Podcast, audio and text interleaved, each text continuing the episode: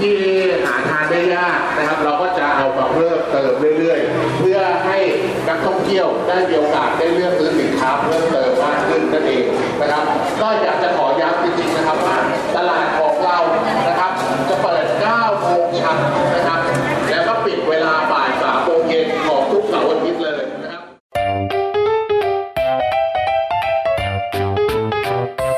欢迎收听《艾咪曼谷日记》。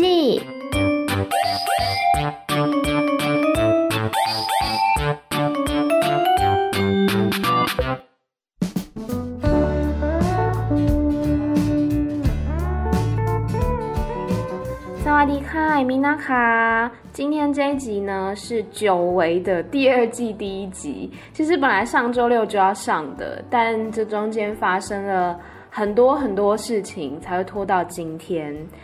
好，今天主要要来分享我在七月份的一些旅游经验，因为我七月整个月是休更的嘛。那那时候有讲过，其实是我自己状况不是很好。嗯，然后也想说，想要调整一下，看有没有新单元。目前关于心理状态这部分是还在调整当中，因为呃前一阵子就很不好，很不好，然后就有惊动到我的一些朋友，要谢谢朋友们的关心，目前都还在努力。嗯，然后今天刚刚有讲过是要来分享一些在七月份的时候呢。呃，有出去玩的一些经验，有一些是非常棒的，但有一些是让我很想骂脏话的。到底去了哪些地方呢？一起来听听看吧。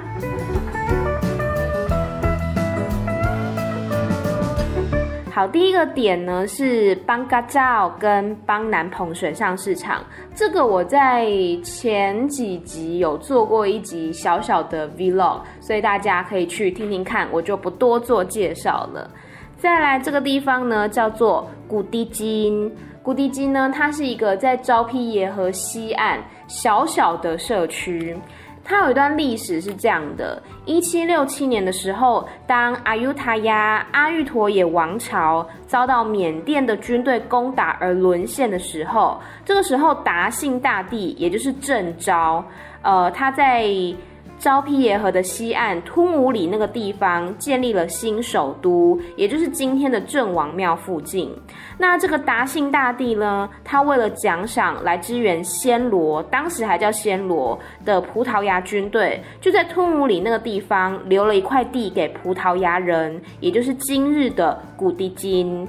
那这个地方除了原本的葡萄牙人之外，还有暹罗人，以及后来包括了像中国移民啊、穆斯林族群，经过了数百年的变迁，这个地方呢，成为一个文化交融的独特社群。包括说，在那个地方可以看到有那种传统的天主教教堂，还有泰国的佛寺，以及华人的庙宇，还有清真寺等等。各种宗教是很好的融合在这个地方，还有像是多元文化的饮食也可以看见。例如说，你知道像凤梨、芭乐、番茄、南瓜这些，通通都是葡萄牙人带进泰国的。我知道的时候是蛮惊讶的啦，因为就是没有想过说，哦，原来是外来的植物这样子。然后在古迪金这个地方呢，还有一种鸡蛋糕，它是用鸡蛋、面粉、砂糖跟柿子干做成的，也是葡萄牙人带来的一个点心。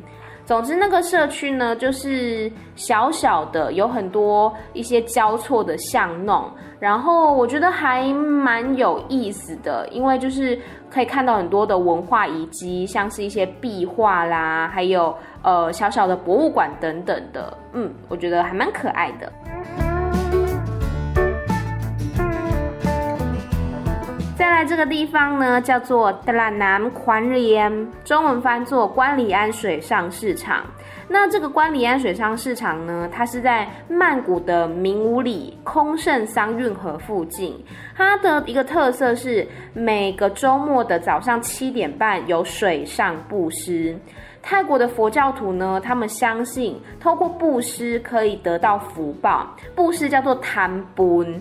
所以他们谈不的方式，除了说会呃修建庙宇啦、做善事之外，平常也会向僧人布施。所以其实每一天早上大概六七点的时候，你就可以看到路边会有那些信徒向僧人布施之后，然后僧人为他诵经祈福的画面。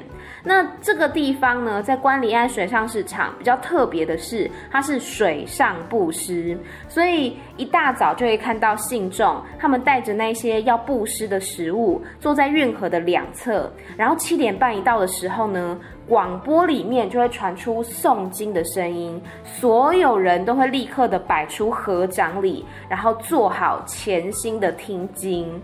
之后诵经完毕之后，就会有人划船载着僧人过来，然后你就看到那个僧人呢，会沿着河边，也那个坐在船上，一路收下信众的布施。我觉得那个画面有一点像是。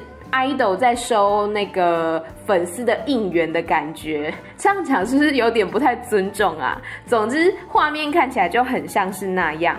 呃，我觉得比较有趣的是，泰国的这些僧人呢，他们基本上是拿到什么就吃什么，不一定是素食的。所以，像比如说什么洞羊棍啊、帕泰啊，也都是有可能吃到的。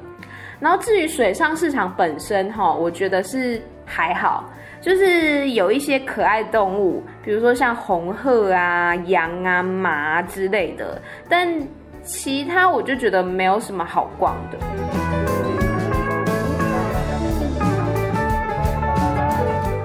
来这个店超级爱，是席纳卡林火车夜市，我真的推爆推爆它！目前我在曼谷最爱的一个夜市。它的占地非常大，可能有两个 Rachada 夜市吧，我猜，我也不确定啦。但是我在席纳卡林逛了三个小时，那个面积想必是不小。它卖的东西呢，种类非常多，例如说像衣服、鞋子、包包、艺术品、画作，什么都有。那食物呢，它是自己有独立的一区。我觉得席纳卡林它。嗯，整个夜市是充满着一种复古的氛围。例如说呢，它还有陈设很多的那种复古车款，还有一些 vintage 展品等等，以及。爆量的古着，超爆多古着的，还有很多特色小店，像是比如说整间都是卖迪士尼的东西，整间都是卖娃娃，整间都是手做的竹编风等等。每一间小店呢，它都各有特色，重点是价格也超级便宜的，像是那些古着店呢，一件一百，哇，天哪！有在穿古着人就知道，说古着有的时候是真的可以卖到很贵很贵的，但是在席纳卡林的古着店真的都超便宜。然后一般的衣服呢，一般女装那种也都是甜甜价，一百两百直接给你带走。还有包括食物也是便宜到爆。像是比如说那种烤鱿鱼啊、烤丸子，泰国人非常的爱吃。那像这种一串呢，在曼谷市区的话，通常都要大概十块钱，可是在喜纳卡林一串五块钱。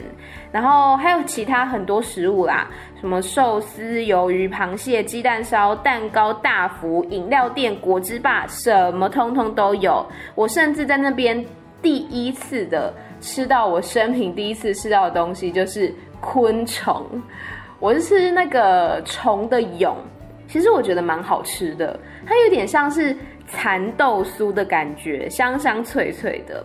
然后你在喜纳卡林呢，如果诶逛街逛到累了，其实也有很多的餐厅、火锅店、咖啡厅，甚至是酒吧也有。我觉得这样说缺点的话，就是它有一点远。它在整个曼谷的算东南部的地方。嗯，如果你搭捷运的话，还需要再转计程摩托车或者是计程车，是比较麻烦一点。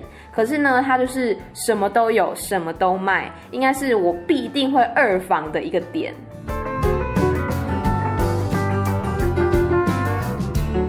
再来是我上上礼拜吧去的一个地方，叫做 Gogret，呃，中文翻叫做陶瓷岛。它在暖武里府，是一座在昭披耶河上面的小岛。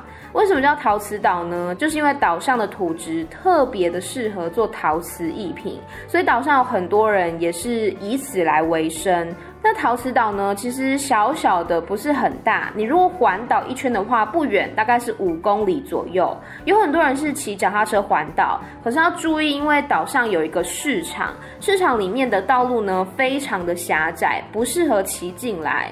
所以我我个人觉得用走的环岛也是很 OK 的。那刚刚讲到那个市场呢，它本身像是一个大圈圈。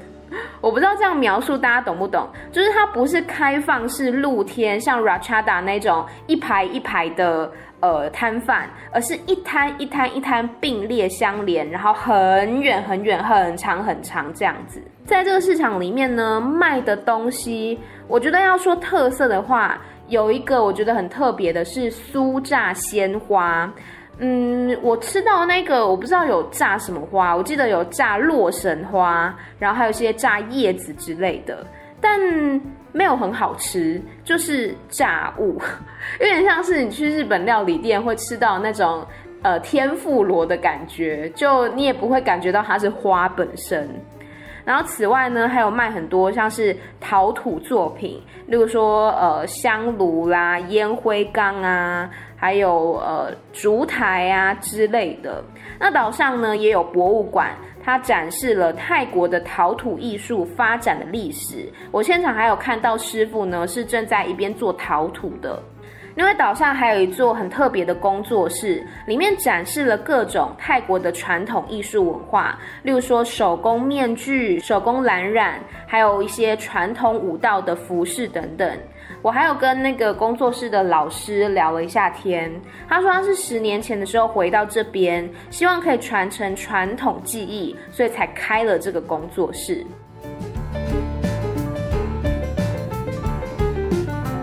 好，走完这个工作室之后呢，重点来了。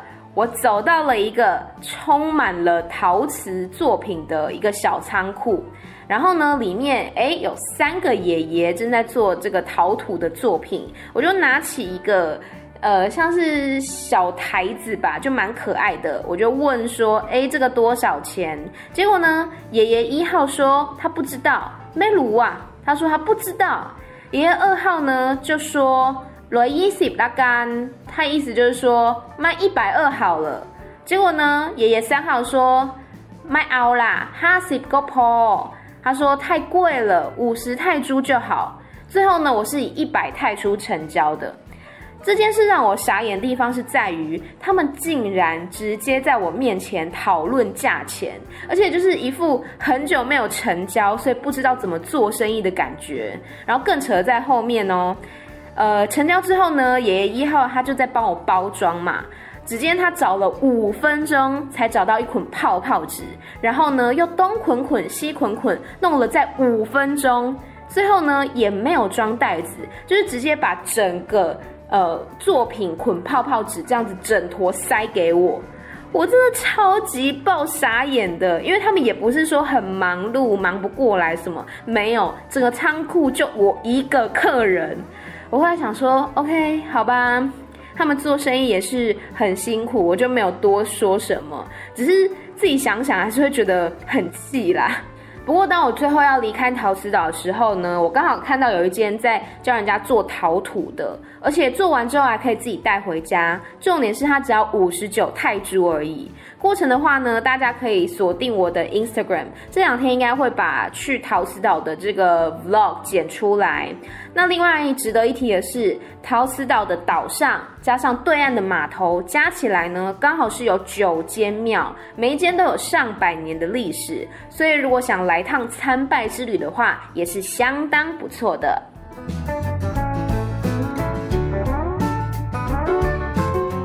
呢，要来讲讲上周六的旅程，也是让我延后更新的主要原因。上周六呢，我起了一个大早，搭火车转渡船之后，搭上了那一班传说中开往美工铁道的火车。大家知道美工铁道市场呢，它的特色就是周边的摊贩是直接的把商品陈列在铁轨上面。那为了防止阳光曝晒，上面还会架起遮雨棚。当火车进站或是离站的时候，这些摊贩呢就会老行仔仔收起货物啊，还有遮雨棚，等火车缓缓的开过去，再把它们都恢复原状。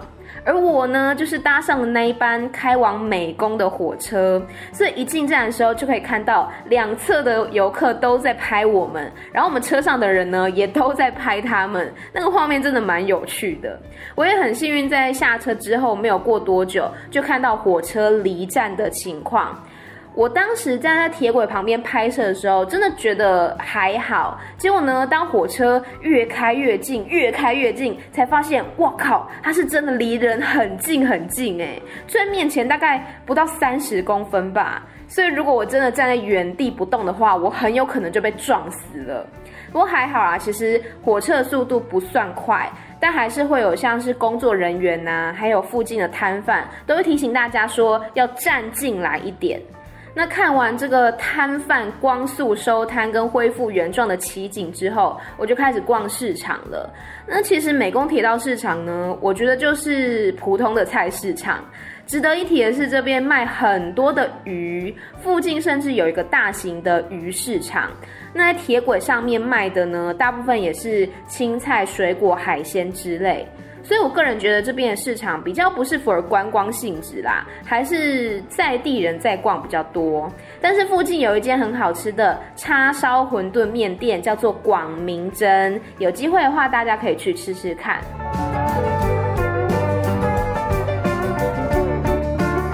结束了美工铁道之后呢，我就搭双条车去安帕瓦水上市场。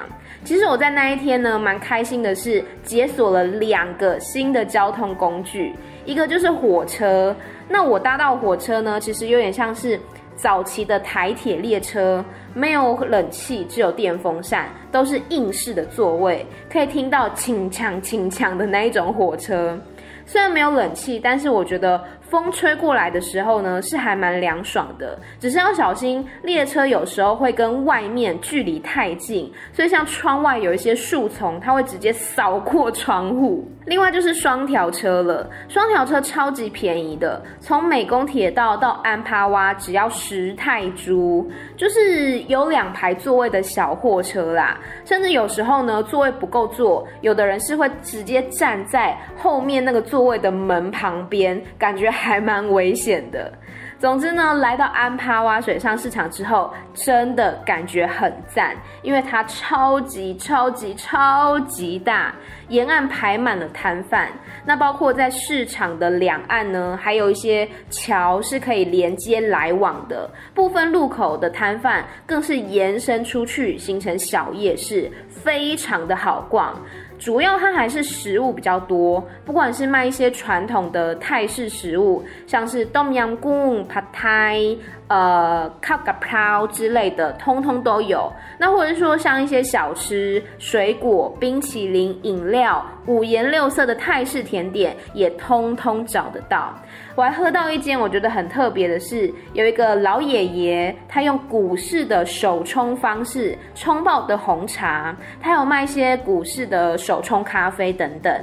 此外呢，就是一般夜市有卖的这个安帕瓦水上市场都有卖衣服、饰品、玩具之类都有。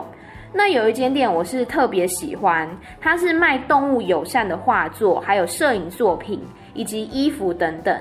我在那边呢买了一张明信片，可是明信片上面的泰文是手写字体，所以我就不太确定说是在写什么。我就拿去问老板娘，老板娘呢就很有耐心的一个字一个字的解释给我听。我们之后还有聊了一下，她说在肺炎疫情之前呢，有非常多的台湾人喜欢来，可是最近几乎都没有看到外国人了。其实我到每一个地方去玩，都会听到这样的答案。我自己是希望说，大家可以赶快安全的来泰国玩啦。那除此之外呢，这一间店的外面还有一面墙是放满了数字一到三十一的纸条。老板娘说呢，这里面是写着每一个日期出生的人各是什么样的性格，还有适合跟什么样的人相处等等，就是有点类似算命吧，就一个小小的趣味这样子。只要投十泰铢到旁边的零钱箱，当做给流浪狗狗的饲料费，就可以免费的拿一张。虽然不知道准不准啦，但是我觉得这样的创意跟心意呢，我还是蛮欣赏的。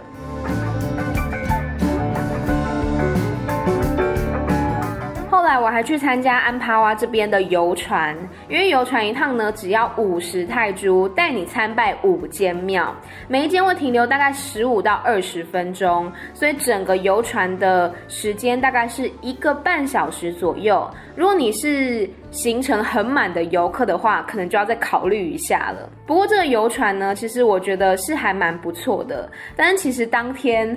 整艘船除了我跟船夫大哥之外，其他是四对情侣。我还坐在船尾哦，所以我一直在看前面的人各种晒恩爱，我也是晕了。但是呢，我其实每到一间庙，我是都没有拜，因为我不知道跟神明说什么，所以我都是走走看看，欣赏一下庙的建筑啊，啊还有像是神像的雕塑等等。我印象最深刻的呢，是最后一间的树中庙。那个佛寺本身真的就是在一棵大树里面，不是穿过大树，是它跟大树融为一体，非常的特别。旁边还有一座是泰拳公园，它摆满了各式各样泰拳架势的那个雕塑，也很酷。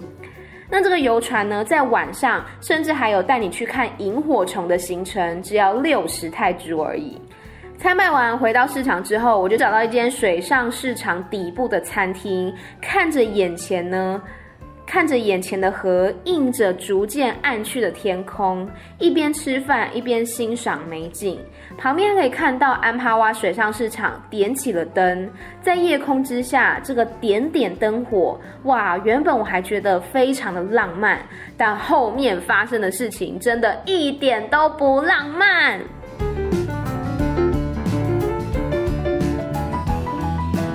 吃完饭，看完夜景之后呢，我就准备要回家了。原本是参考 YouTuber 的行程，说要搭小巴回曼谷。谁知道呢？当我走到小巴站的时候，竟然没有开，也没有车。那时候大概是晚上七点左右吧，我超爆傻眼的。我就想说，好吧，好吧，没关系，还有 B 方案，我搭双条车回美工，再从美工那边换 mini van 回曼谷好了。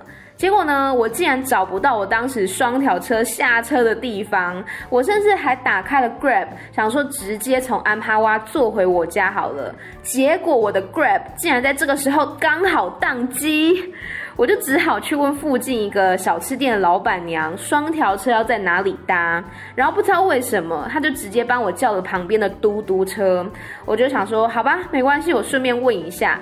然后我就问了说，回美工要多少钱？嘟嘟车的司机就说一百。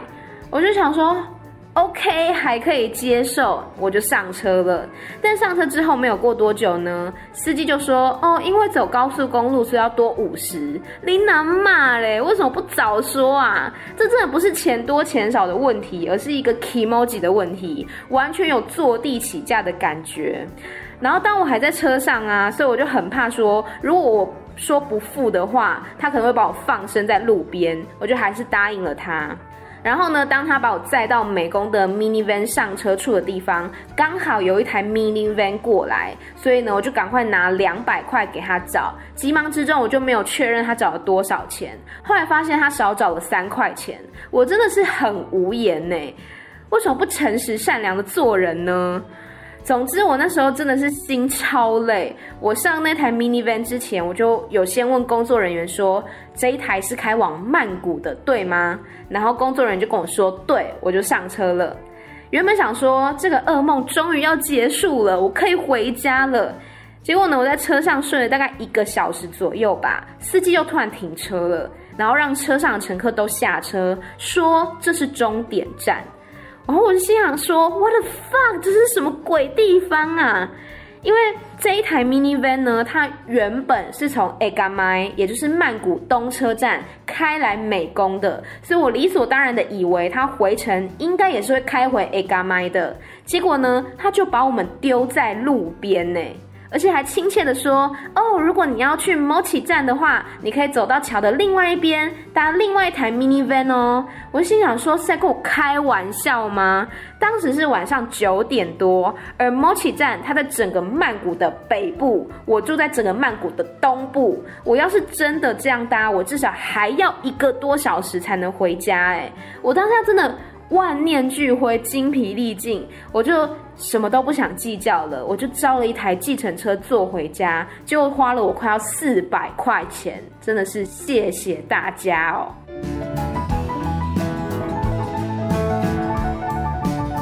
结果呢，我的厄运其实基本上没有结束，因为就在今天，今天早上我刚去延签。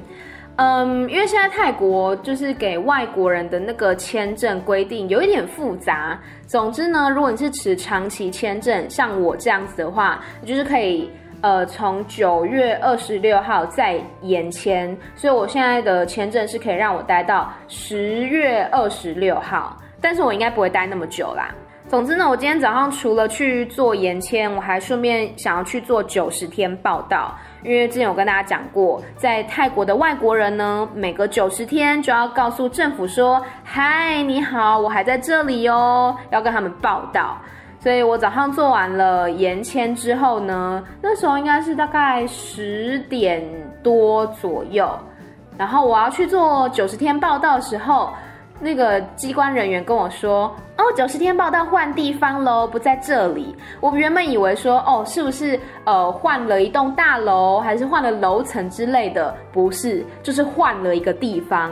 我还去问询问处的人说要去哪里做九十天报到，结果移民局询问处的人完全没有解释，他就拿了一张地图给我，就打发我走。我爆傻眼，我就问他说：“麦菜听腻了？”我说：“不是在这边吗？”他说：“不是。”然后也没有跟我解释到底在哪里。我就看那张地图看了很久，就很疑惑。还有它上面是有一个 QR code，我就扫描那个 QR code，就有跳出一个 Google Map。那个地方在哪里？大家知道吗？在朗曼那边，朗曼机场那个朗曼。然后我那时候在曼谷。我后来查了一下，两个地方相距大概是将近八公里，所以等于说我必须还要再移动到那个地方，就为了做九十天报道。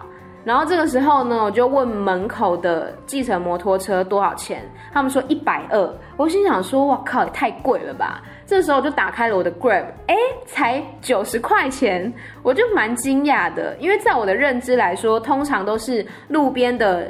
摩托车会比较便宜，但今天看来事实上是不然的。我就叫计程摩托车，请他载我去那个做九十天报到的地方。结果呢，那个地方真的超级偏僻，偏僻到那个司机也不知道说他到底骑到哪里。结果当我们是快要到那个地方，但是有一点小迷路的时候，旁边就有一个摊贩大姐，一个卖串烧的大姐，她就问说：“是不是要去兜？”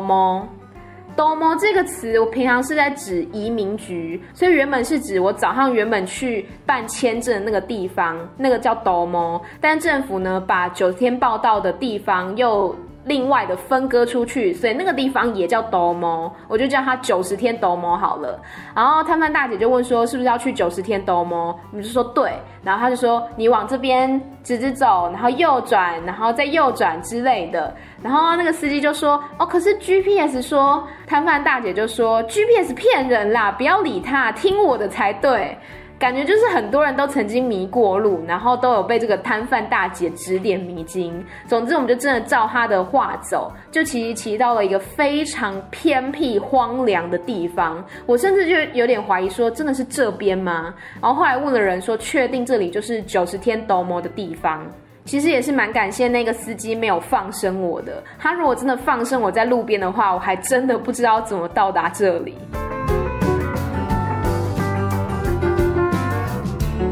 然后呢，抵达之后，重点又来了。我上一次做九十天报道呢，是我呃，去办第一次延签的时候，那时候就顺便一起办了。然后当时是不需要另外准备文件的，所以我忘记说，哇靠，九十天报到原来是需要文件的。这一点真的是我自己犯蠢，非常的白痴。所以它是需要你先影印呃护照的影本啦，然后还有呃签证的影本等等的。然后原本九十天报道呢，还需要有照片。所以我一抵达那个地方就知道说啊，哇靠，我忘记了。然后还好那边现场有一些列印处、影印处等等的，所以我就影印完我的护照影本之后呢，还拿了表格填写完，然后就想起来说啊，我忘记照片了。我就问他们说，哦，做那个九十天报到需要照片对不对？我是问在一楼的，有点像是。那种影印店也不算是一个店，它就是三个人坐在那边，有一台影印机，然后有一台照相机这样子。我就问说是不是需要照片？他说哦，对啊。然后呢，我就说啊，可以帮我拍吗？我没有带照片。然后他说一次一百，我就拍了，拍了巨报丑。但是我觉得说算了，就是应急用的嘛。结果呢，拍好我所有的文件都拿好之后，我就走上了二楼。然后走上二楼之后呢，发现很多人都已经在填表格，然后在排队等等的。我就把我填好的表格拿去去领号码牌。结果我这时候听到那个机关的人员说什么，你知道吗？不用照片，不用照片，不用照片。我当下真的很傻眼呢，因为在楼下的那个影印处的人不可能不知道不用照片。这是三重否定哎，好，总之呢，就是他们每一天在这边帮大家影印文件啊之类的，他不可能会不知道说，其实这次是不需要照片的，所以我当下觉得很火大，根本存心是要骗我钱呐、总之呢，我就带着满腔的怒火去排队，之后呢，也顺利的做完九十天报道了，然后之后我就下楼去跟他理论。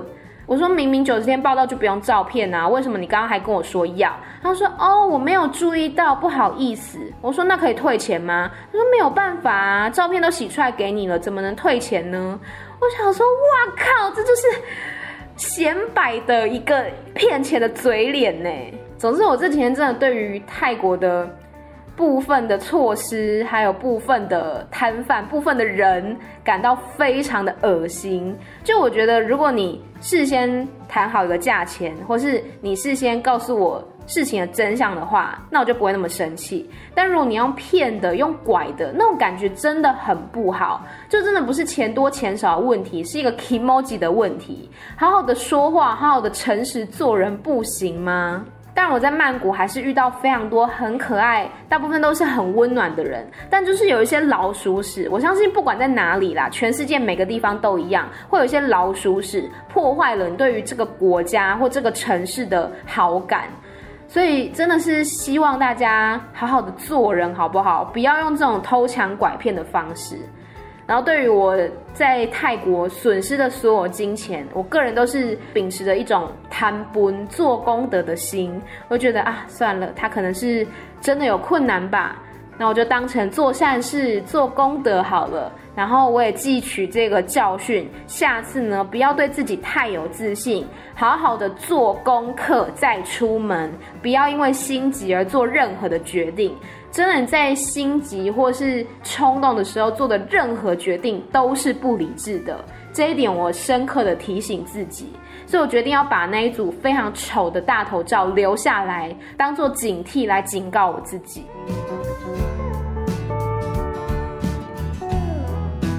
好，不知不觉呢就讲了半个多小时，后面都在抱怨。总之，我七月份大概就是这样子，然后八月份会开始更新了，时间是每周三、每周六的晚上十点钟。至于今天这一集呢，就是一个例外，因为它本来上周六就要更新的。然后其实隔周一的晚上也会更新艾咪讲故事，就是我用泰文讲夏绿蒂的网，然后还有附带中文的解说。只是之前大家对于这个单元好像不是很热络，所以我就。呃，之后应该不会特别提啦，但有兴趣的人就还是可以在隔周一的晚上听到艾米讲故事这个单元这样子。好的，感谢你的收听。听完我这个漏漏等的分享，还有抱怨，也欢迎来追踪我的 Instagram Amy 太太 M Y T H A I T H A I。那另外还有我的 Medium 账号，也是不定时的更新翻译泰文的文章，或者是翻译泰文歌词。好的，每周三、每周六的晚上十点钟，艾咪曼谷日记，再见喽，拜拜。